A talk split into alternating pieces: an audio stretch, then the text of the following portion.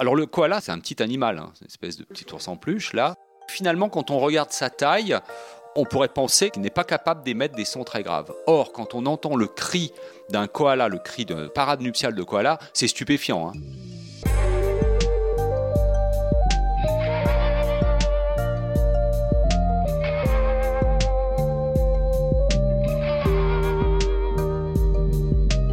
Nicolas Matevon est bioacousticien. Il est aussi l'auteur du livre Les animaux parlent, sachons les écouter. Un livre publié début 2021 dans la collection Nature et Savoir chez Humaine Science. Dans cet épisode, nous allons nous poser juste à la surface de l'eau, parmi les jacarés, ces caïmans sud-américains. Nous allons voir comment la maman crocodile sait faire la différence à l'écoute entre les larmes et les pleurs de crocodile et de simples cris de contact. Les uns vont déclencher une réaction et l'autre rien du tout. Nous allons aussi parler des otolithes des poissons, qui sont des petits os qui leur permettent d'entendre sous l'eau. Car oui, les poissons parlent et écoutent, ils sont même très bavards. Et vous allez entendre dans cet épisode quelques exemples de leurs cris ou de leurs bruits. Il aurait été impensable de ne pas écouter et expliquer le puissant brame du cerf. Et dans ce cas aussi, les crooners, les voix graves, emportent le morceau auprès de ces dames.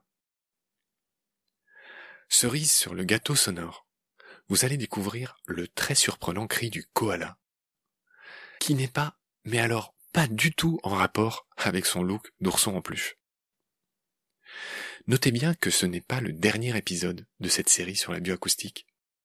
Les quatre derniers épisodes de cette série seront en effet diffusés exceptionnellement dès ce samedi, à minuit une, dans la nuit de vendredi à samedi donc, afin que vous n'attendiez pas la suite après la prochaine rentrée, dans quelques mois. Ce que nous apprennent les langages des animaux, chapitre 4. C'est parti. Salut Nicolas. Salut Marc.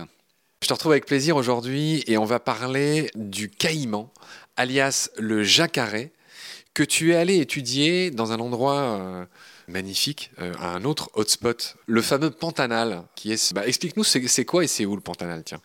Le Pantanal, c'est dans l'ouest du Brésil. C'est une zone de marécage en fait, assez vaste, avec effectivement une biodiversité euh, très importante. Alors tu étais dans un bled qui a un joli nom, Numirim. Numirim, oui, c'est une fazenda comme on dit là-bas, c'est-à-dire c'est un ranch en fait. hein, Hacienda, euh, on dirait en espagnol. ouais. Ouais. d'élevage euh, extensif de bétail, mais où il y a encore euh, enfin, beaucoup de marais et où la faune est très préservée. En plus, c'est une réserve. Voilà. Bon, alors, donne-moi la substantifique moelle de ce beau chapitre intitulé Les larmes du caïman. Qu'est-ce que tu es allé chercher là-bas? Qu'est-ce que tu as trouvé? Alors, les, les caïmans, donc, ce sont des crocodiliens. Hein. Les crocodiliens, euh, c'est un groupe qui est pas très éloigné des oiseaux du point de vue évolutif et chez qui on trouve des soins parentaux. Il y a des relations parents-jeunes. Et en fait, ce qu'on étudie depuis pas mal d'années, ce sont les communications acoustiques entre les parents et les jeunes crocodiles. Alors en substance, qu'est-ce qu'on a? On a quelque chose d'un peu stupéfiant qui est quand même les cris d'éclosion, c'est-à-dire que les jeunes crocodiliens, quand ils sont matures dans l'œuf, ils vont émettre des cris qui vont permettre la synchronisation des éclosions. Quand il y a 80 œufs dans le nid, ils vont tous éclore au même moment parce qu'ils s'entendent les uns les autres. Et puis, ça va aussi provoquer l'assistance maternelle, ou paternelle d'ailleurs chez certaines espèces. Et chez le caïman jacaré, c'est la mère qui, en entendant ces cris d'éclosion, va aider les jeunes à sortir des œufs, à éclore. Elle va prendre les œufs dans la gueule, elle va les aider à sortir. À les amener à l'eau. Et les amener à l'eau. Et après, on a encore des communications acoustiques entre la mère et ses jeunes, parce que la mère reste avec les jeunes, elle les protège en fait. Il y a du cannibalisme, il y a beaucoup de prédateurs, et euh, les jeunes ont des, un système de communication où ils ont à la fois des petits cris de contact qui permettent d'assurer la cohésion du groupe, De rester groupir, comme on Voilà. dit dans la 7 compagnie. et des cris de détresse qui, eux, euh, appellent la mère en fait, à la rescousse.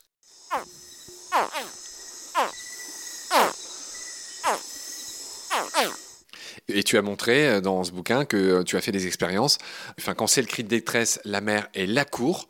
Et quand c'est juste les cris de rester groupir, bah, elle, en gros, elle reste tranquille, euh, la mère. Voilà, c'est ça. Ça, c'est la première fois qu'on a montré ça, c'était dans les expériences au Guyana, donc un autre endroit d'Amérique du Sud. Et là, c'était sur le caïman noir, un crocodile magnifique, hein, qui peut faire plusieurs mètres de long. Et effectivement, on a travaillé sur des petites familles de caïmans noirs sur la, la rivière Rupununi. Et quand on met un haut-parleur à côté d'un petit groupe de caïmans, de, bébés caïmans, hein, de jeunes caïmans qui sont sur la berge ou la berge, et qu'on émet ces cris de contact, les petits caïmans sont attirés par le haut-parleur. Ils viennent se mettre autour, alors que la mère caïman noire qui est dans la rivière, là, en train de les regarder, eh bien, finalement, elle ne bouge pas, parce que la situation est normale. Et si, à partir du haut-parleur, on émet par contre des cris de détresse, là, les petits sont figés, ils s'immobilisent, et la mère réagit très fortement. Elle rugit, elle fonce vers le haut-parleur. D'accord. Donc euh, je continue euh, à piocher euh, dans ton livre, je le prends dans l'ordre. On en vient au chapitre suivant qui s'intitule Entendre coûte que coûte. Et là, tu reprends, tu fais quelques battements d'ailes et tu reprends un peu d'altitude pour envisager des choses presque philosophiques. C'est-à-dire, tu constates que dans le monde animal, le langage parlé est plus une bizarrerie qu'une norme. La communication acoustique. Oui. oui, la communication acoustique. Tu dis que, en gros, il y a à peu près tous les vertébrés qui utilisent le son, Mm. Une grande partie des arthropodes, dont les fameux insectes, on pense aux, Beaucoup, aux sauterelles, aux grillons, etc., beaucoup, pas tous, mais en tout cas qui entendent et qui émettent du bruit, hein, les cigales, je pense aux cigales.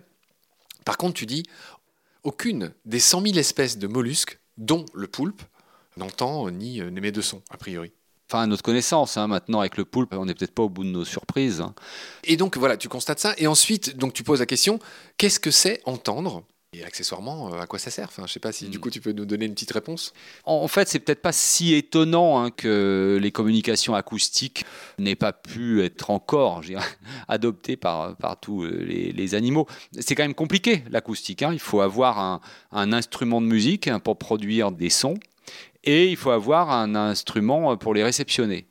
Donc je pense que ça, ça, a probablement été quand même une, barrière. Alors pourquoi les mollusques l'ont pas développé? Personne n'en sait rien. Peut-être que ça arrivera un, jour. Ils ont un corps mou, hein, donc ça ne facilite pas les choses. C'est vrai qu'à un moment, euh, quand on veut émettre des sons, ben, soit il faut être capable de, frotter des structures euh, rigides l'une contre l'autre. Euh, c'est ce que font beaucoup d'insectes. Ou alors il faut être capable de faire vibrer des membranes. Ça, c'est ce que font les mammifères et les oiseaux. Ce qui m'étonne dans ce que tu dis, c'est que comment dire, je vais faire attention à ce que je dis, mais les vertébrés, je ne sais pas comment le dire, mais sont souvent appelés euh, les animaux supérieurs euh, par opposition aux insectes ou à des champignons, n'importe quoi. Hein. Enfin, tu, vois à peu près cette classification d'Aristote qui est périmée depuis. Mais bref, juste pour dire que les animaux les plus évolués, je vais dire ça comme ça, c'est pas très correct, mais, mais entendent, émettent des sons. Les insectes aussi, alors ils sont pas aussi euh, évolués. Et évidemment, les arbres qui font des bruits. Alors, le pire, c'est que ça doit exister. Euh, il y a des chances. Il y a, des chances, hein. on découvre tellement de choses sur, les arbres. Hein. Ils se parlent avec des odeurs, donc pourquoi pas autrement. Enfin bref, un peu sur ma fin, euh, sur cette histoire que tu racontes, effectivement, euh, pourquoi les mollusques ne parlent pas? Parce que, je vais enchaîner là-dessus, tu parles beaucoup des poissons tu parles des otolithes des poissons. Je veux bien que tu dises un mot sur les poissons. Alors pour les poissons, c'est compliqué la communication acoustique, hein, parce que les poissons, il y a un problème de densité dans l'eau en fait. Leur, leur corps peut être traversé par les vibrations sonores dans l'eau de manière à, comme s'ils étaient transparents. Et donc, euh, il a fallu qu'il y ait des systèmes qui se créent hein, à l'intérieur du corps des poissons pour percevoir les vibrations. Alors il y a des choses qui ont beaucoup aidé, hein, c'est-à-dire qu'effectivement euh, il y a des systèmes osseux, il y a la vessie natatoire hein, qui peut être mise en vibration, et euh, derrière les poissons arrivent à percevoir des sons. Et ils arrivent aussi à en émettre. Il y a beaucoup de gens qui ne savent pas ça, mais il y a énormément d'espèces de poissons qui émettent des sons. Après, les sons des poissons, c'est vrai qu'ils sont assez variés. Hein. Quand on compare les espèces entre elles, on observe des sons différents. Ça reste quand même euh, des sons relativement rudimentaires. Hein. On n'a pas des répertoires vocaux comme ceux qu'on peut avoir chez des oiseaux ou, certains mammifères. Oui, il y, a des, euh, il y a des poissons qui grognent, j'en ai entendu. Ils sont célèbres pour ça. Il y en a même qui s'appellent comme ça. Alors c'est beaucoup des structures qui crissent chez les poissons, soit des dents qui crissent, soit des nageoires qui crissent, voilà des, choses, des choses comme ça.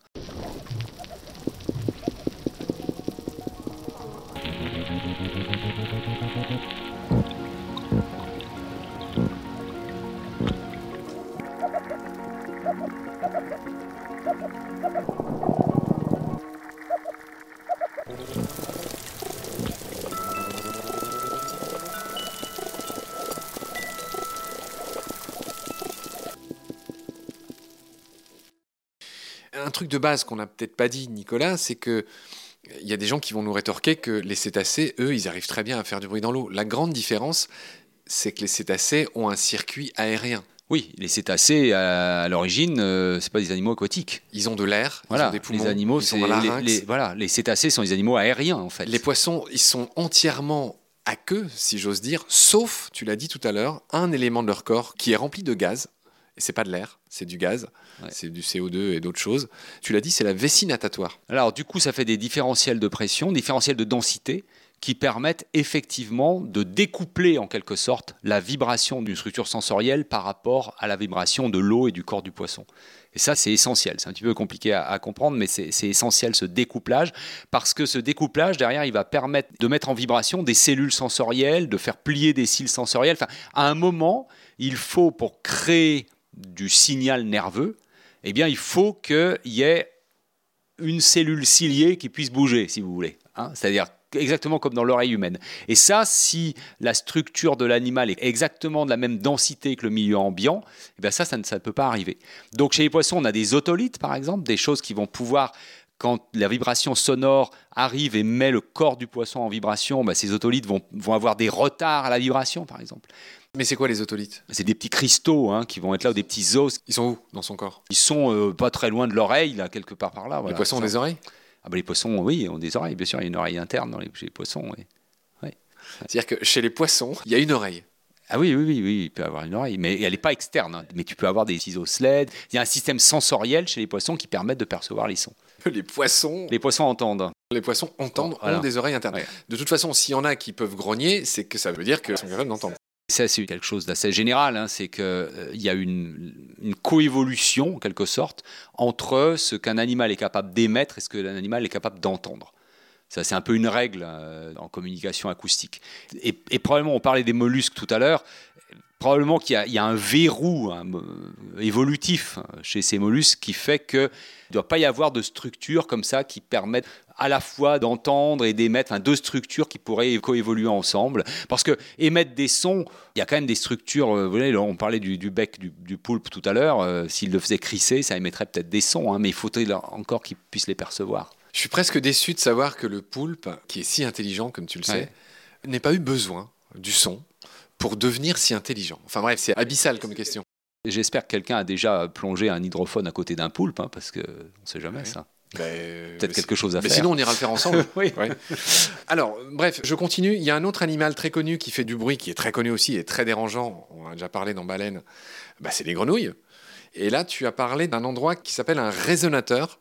Donc, quelles sont les billes que tu peux m'offrir, cher Nicolas, sur les grenouilles?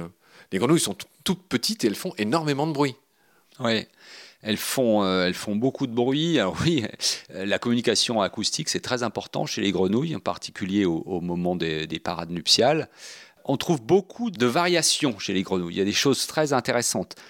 Par exemple, il y a une grenouille euh, qui n'a pas d'oreille externe et qui entend par la bouche. les vibrations sonores arrivent et font vibrer la, cavité buccale, en fait. Et c'est ces vibrations-là qui vont ensuite être perçues au niveau de l'oreille interne. Il y a des grenouilles qui émettent des sons dans l'ultrason, c'est-à-dire très très aigus, ce qui leur permet de passer au-dessus des bruits des rivières, par exemple. Ça a été montré, euh, en particulier par Peter Narins, là, qui a vraiment montré qu'à des endroits près de cascades, voilà, de rivières euh, tumultueuses, elles contournent le bruit de fond. Ça, Ouais. c'est une autre. On parlait des stratégies, il y a quelques temps, on parlait des stratégies de, pour lutter contre le bruit. hein. Et bien ça, c'est une stratégie d'évitement. C'est-à-dire que le bruit est grave, et ben je vais émettre dans du super aigu. Alors, pardon, Voilà. je dirais de contournement et pas d'évitement. Enfin, bon, bref, ou de contournement, si mais- tu préfères. Ouais. Oui, oui. Parce, que- Hein, parce que ça on revient. On ouais. s'adapte à ça. On, on contourne le truc. Oui, oui, d'accord. Il y a aussi des grenouilles qui utilisent à la fois l'acoustique, donc les vibrations de l'air, et des vibrations du substrat, des petites grenouilles qui est sur la, euh, qui, qui se positionne sur une feuille et qui va percevoir à la fois les vocalisations par l'air et aussi les vocalisations de la grenouille vont entraîner des vibrations de la plante, de la feuille. La grenouille perçoit les deux, ce qui fait que quand elle entend une grenouille chanter, elle sait si elle est sur la même feuille qu'elle ou pas. Vous voyez ce que je veux dire? Parce que tu vois ce que je veux dire? Parce que si elle est sur la feuille d'en face, elle va entendre que les signaux sonores aériens. Si elle est sur la même feuille qu'elle, elle va entendre les signaux sonores aériens et les signaux qui lui arrivent par la vibration de la feuille. D'accord. Voilà ce qu'on pouvait dire sur les grenouilles, hein, qui donnent lieu à des procès en France, tu le sais. Les gens qui ont des mares chez Ouais, chez eux ouais. sont sommés d'assécher leurs mares et de virer les grenouilles. Enfin, c'est fou, hein, Ouais, c'est fou. les grenouilles. Un très fort bruit. Tiens, je te pose une colle. Quel est l'animal qui euh, émet le son le plus, le plus fort? Alors chez les oiseaux, c'est connu, c'est des oiseaux, euh, je crois que c'est l'araponga, il me semble. C'est le bellbird en anglais. C'est un voilà, c'est un oiseau, c'est un cotingidé. Bah, toi qui es allé au Costa Rica, tu en as vu forcément. C'est un cotingidé qui est un oiseau un peu blanc qui euh, chante tout en haut de la canopée et qui chante extrêmement fort. On dirait effectivement une cloche qu'on fait sonner, un espèce de gong qu'on fait sonner.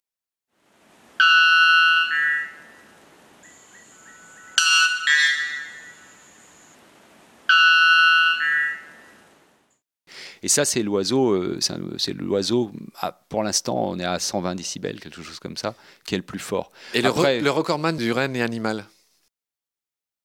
Ah, ça, c'est une bonne question. euh, Je pense que je vais te coller. pas. Ouais. alors je, alors, je parle vraiment sous réserve et, et je demande à tous ceux qui nous écoutent de vérifier. Mais il me semble que le son le plus euh, puissant du monde animal, c'est celui du cachalot. Ah un- oui, un alors mètre. ça c'est possible parce que j'allais dire, Voilà. ce que, ce que j'allais te répondre, c'était ça dépend si on se met en milieu aérien ou en milieu aquatique. Parce qu'en Ouais. milieu aquatique, il y a des chances que ce soit. Je me souviens avoir dit ça à François Sarano qui ne l'avait pas rectifié, donc il y a des chances que ce soit c'est possible. exact. Il y a des hypothèses qui disent, je suis pas sûr que ce soit vrai. Enfin, les spécialistes n'ont pas l'air d'être tout à fait d'accord là-dessus, qui disent même que le son du cachalot pourrait lui permettre d'étourdir ses proies. Ouais, tellement c'est Tellement fort. c'est fort. Je sais plus, et- et je- il me- 150 décibels, ça ça paraît possible Même 200 Je- je- Oui, alors le problème, c'est que c'est pas la même échelle, les décibels dans l'eau et dans l'air. Donc, euh, comparer le- les 120 du Bellbird avec ceux- les 150 du du cachalot, ça veut rien dire. En Ce fait. ne serait pas faire justice au Bellbird. Voilà, exactement. D'accord. Ok, on va enchaîner. Euh, Nicolas, on, on va passer des, des grenouilles. Alors, j'hésite à revenir sur le crocodile du Nil. C'est alors, c'est pas pareil que le jacaré. Là, tu as établi quoi? Plus ou moins les mêmes choses, finalement? Oui, alors, on- parce que ça fait quand même plus de 10 ans qu'on travaille sur le crocodile, on a eu le temps de lui poser des questions. hein. Il y a une chose qu'on a faite sur le crocodile du Nil, plus particulièrement, euh, c'était euh, de regarder. Il y a des informations quant à la taille du jeune qu'ils ont codé dans le cri. Ah oui, Et voilà. ça, on est allé tester. euh, parce que une des grandes, une des grandes questions quand on s'intéresse aux langages animaux, c'est, on va prendre- employer un terme anthropomorphique, c'est ce qu'on appelle l'honnêteté des signaux, entre guillemets. C'est-à-dire dans quelle mesure l'information qui est envoyée par le signal est fiable et représente l'émetteur.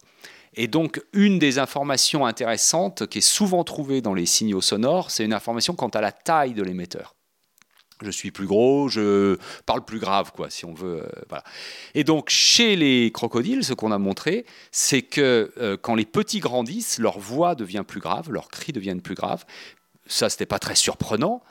Mais ce qui était plus intéressant, c'est que euh, quand on fait des expériences de playback sur des mères crocodiles du Nil dans la nature, si on leur passe des cris de petits crocodiles, elles vont vers le haut-parleur, alors que des cris de, de juvéniles, mais plus grands, elles n'y vont pas. Et au contraire, des fois, même elles fuient le haut-parleur. D'accord? Et elles sont vraiment sensibles, en fait, à cette information taille qui est codée dans le cri. Oui, mais ce qui nous manque, c'est pourquoi elles font ça. Alors pas- pourquoi elles font ça? Alors c'est vrai qu'on ne sait pas exactement pourquoi elles font ça. On a quand même une hypothèse qui me semble assez, euh, assez convaincante, parce qu'on l'a observé, hein, nous, sur le terrain avec Thierry, c'est que quand on émet des sons donc d'individus juvéniles plus grands, donc un peu plus graves, on a observé plusieurs fois la mère qui était avec ses petits emmener ses petits loin du haut-parleur. Or, on sait que chez les crocodiles, il y a du cannibalisme. Donc, euh, il est possible qu'elle elle considère que ça puisse représenter, commencer de représenter voilà, en fonction des cris, elle agit pour protéger ses petits ou euh, s'en foutre euh, s'il n'y a pas lieu de Voilà. s'alarmer. Mais ce qui est remarquable, c'est qu'elle tient compte de cette information. Très bien, Nicolas. On va se faire plaisir, on va explorer euh, d'autres cris d'autres animaux. Et là, j'ai très envie que tu me parles du brame du cerf. Extraordinaire. Alors là, j'ai pas bien compris. Il est question. Alors on voit que le cerf, euh, enfin comment dire, monte sa tête vers le haut. Enfin, il y a une histoire, euh, non pas de descente d'organes, mais de descente de larynx. Dis-moi tout sur le brame. J'espère que tu vas me faire craquer là. Donc le brame du cerf, c'est cette vocalisation très puissante hein, qui a été mise par les cerfs lors de, Du rut. la- du rut, hein, donc quand ils veulent garder leur femelle, impressionner les adversaires, etc. Et euh, ça, c'était très bien étudié par mon collègue David Reby, qui a montré donc que le brame est produit par le larynx, donc par l'organe vocal des mammifères, mais au moment où le cerf produit ce son, il abaisse son larynx. Et ça se voit d'ailleurs, hein, quand on regarde un, un, cerf en train de bramer, on voit sa pomme d'Adam, qui est le larynx en fait, hein, descendre le long du cou pour aller jusqu'à la base du cou. Quel est l'effet de ça? L'effet, c'est que ça allonge le tuyau.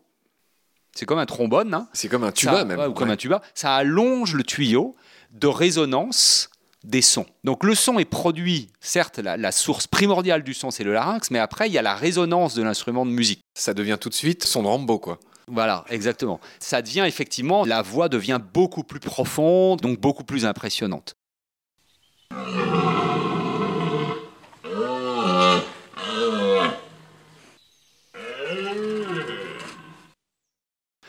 Ça a probablement été tout un mécanisme progressif, c'est-à-dire qu'au début, on peut imaginer que l'ancêtre des cerfs actuels n'était pas capable de descendre, d'avoir ce mouvement voilà, de, de larynx, et puis que... Ben, il y a eu des petites mutations qui ont permis de descendre. Et alors, évidemment, euh, dès qu'on était capable de descendre un petit peu mieux que son voisin, euh, on avait un succès reproducteur plus important. Ce que tu dis est très intéressant. Ça veut dire que chez ces crooners de cerfs est sexy, ce qui est grave. Un petit peu comme chez les humains, d'ailleurs. Oui, oui, oui. C'est un petit peu comme chez les humains. On aime bien les voix graves. Chez pas mal de mammifères d'ailleurs. hein. Ouais. En fait, c'est à relier au fait que. euh, Qu'en pense euh, Patricia quand on- je ne sais pas. Quand on est euh, une voix grave, pour faire grave, il faut être grand. Voilà, faut, faut du coffre, faut être. Donc, ça signe un individu plus costaud et plus grand habituellement. Alors là, j'ai un enchaînement euh, royal euh, que tu fais d'ailleurs dans ton bouquin. Euh, Justement, on va parler de coffre. Et on va commencer par à en parler par le biais du koala, qui est très étonnant de ce point de vue-là. Explique-moi pourquoi. Alors ça aussi, le koala, c'est pareil, c'est David Roby qui a, qui a étudié ça. Alors le koala, c'est un petit animal, hein, une espèce de Un petit ours en peluche, ouais. ours en peluche là. Océanie, australien. Bon, c'est pas du tout un ours, mais enfin, c'est pas grave. Donc, c'est un petit animal. Donc, finalement, quand on regarde sa taille, on pourrait penser qu'il n'est pas capable d'émettre des sons très graves. Or, quand on entend le cri d'un koala, le cri de parade nuptiale de koala, c'est stupéfiant. hein. 27 Hertz. Alors, c'est très très bas. Ça dira rien à personne, mais C'est- c'est pareil qu'un éléphant. Voilà, et c'est très très bas, c'est très surprenant. euh, C'est de- moche. Je crois, oui, enfin, Enfin, c'est pas on dirait moteur de, de moto qui Ouais. démarre euh, mal. Enfin, c'est très très curieux. En tout cas, ça ne colle pas du tout avec, Avec cette image. avec l'image et avec l'animal.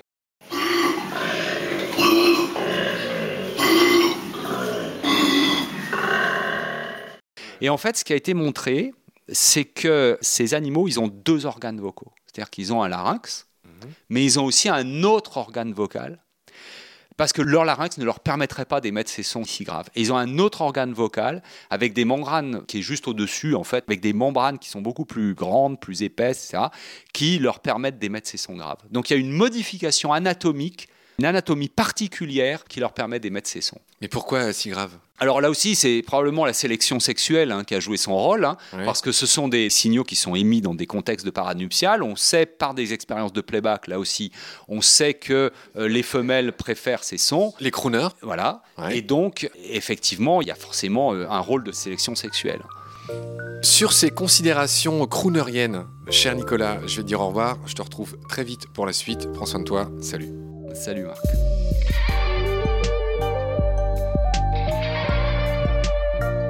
C'est la fin de cet épisode, merci de l'avoir suivi. Ce podcast est réalisé avec le soutien de Derven, entreprise de génie écologique qui partage les valeurs de Baleine sous Gravillon et qui travaille au service de la biodiversité, comme nous. Merci de partager le lien de Baleine sous Gravillon et de vous abonner si vous avez aimé. Des étoiles et surtout des avis sur Apple Podcast nous aident beaucoup. Ils nous permettent en effet d'être mieux référencés et suggérés aux amoureux et aux défenseurs de la nature. Vous pouvez aussi faire un don sur Helloasso. Un grand merci par avance. Vos messages, photos, conseils ou critiques sont aussi les bienvenus sur la page et le groupe Facebook de Baleine sous Gravillon, ainsi que sur notre chaîne YouTube. Je vous recommande aussi la visite de notre site, où sont désormais publiés nos articles et les galeries photos de tous nos amis photographes de nature. Ce site est ouvert aux contributions de tous, messages, articles, photos ou vidéos. Il suffit de nous le proposer par message.